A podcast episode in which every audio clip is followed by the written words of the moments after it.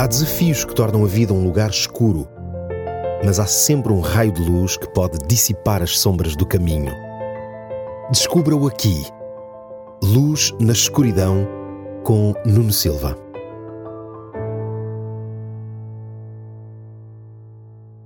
Há uma frase popular que diz que se os conselhos fossem bons, não eram dados, mas sim vendidos.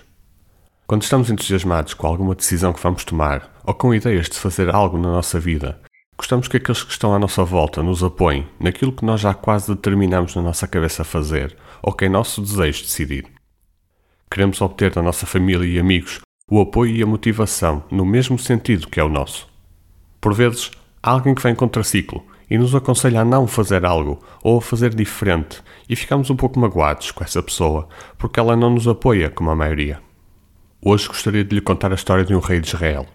Este rei tinha uma ambição: reconquistar um território que tinha sido perdido noutra guerra. Estava obcecado por isso e, quando recebeu a visita do seu genro, que era também rei de Judá, sugeriu-lhe que unissem esforços para atacar o povo que ocupava aquela região.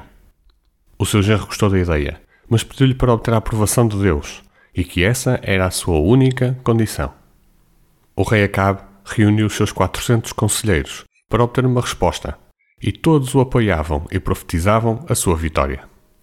O seu genro, Josafá, não ficou muito convencido com estes conselheiros e insistiu que se encontrasse um mensageiro da parte de Deus. Contrariado, o rei Acabe manda chamar Miqueias para obter a resposta de Deus quanto àquele assunto. Acabe não gostava de Miqueias porque ele nunca estava de acordo com as decisões do rei. Durante a viagem, Miqueias foi coagido a ter a mesma resposta que os outros 400.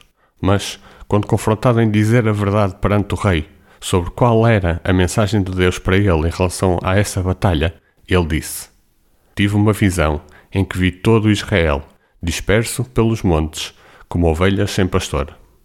E o Senhor disse: Não tem pastor, porque foi morto que cada um vá em paz para a sua casa. O rei fica furioso e manda Miqueias para a prisão a pão e água e convence Josafá a ir para a guerra com ele. Esta história termina de uma forma caricata, mas também trágica. O rei Acabe vai para a guerra disfarçado para não ser identificado como rei, e os sírios tinham indicação de atacar apenas a figura do rei. E quando estão próximos daquela figura de vestes de rei, travam porque percebem que não é a cabo que está ali.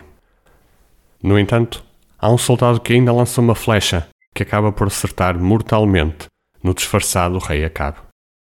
Por vezes temos planos e projetos e falamos com Deus ou lemos a Bíblia para encontrar respostas do passado para o nosso presente e futuro e elas não têm a resposta que gostaríamos de ouvir. Temos o sentimento que Deus quer sabotar todos os nossos projetos de felicidade e que Deus é um ser castrador onde Acabe viu a má vontade da parte de Deus, havia simplesmente a sua proteção. Há coisas que existem lá mais à frente, no percurso que queremos agora iniciar e que Deus já conhece, e então Ele, por amor, tenta nos alertar antes de sermos confrontados com esses problemas. Se está com algum projeto em mente ou tem alguma decisão importante que tem de tomar, recorra a Deus para obter uma resposta enquanto é tempo. Mas se essa resposta for contrária ao seu desejo, peça a Deus para o ajudar a lidar com a frustração e encontrar uma outra solução que lhe traga verdadeira alegria e satisfação. Até ao próximo programa. Há desafios que tornam a vida um lugar escuro, mas há sempre um raio de luz que pode dissipar as sombras do caminho. Descubra-o aqui. Luz na escuridão com Nuno Silva.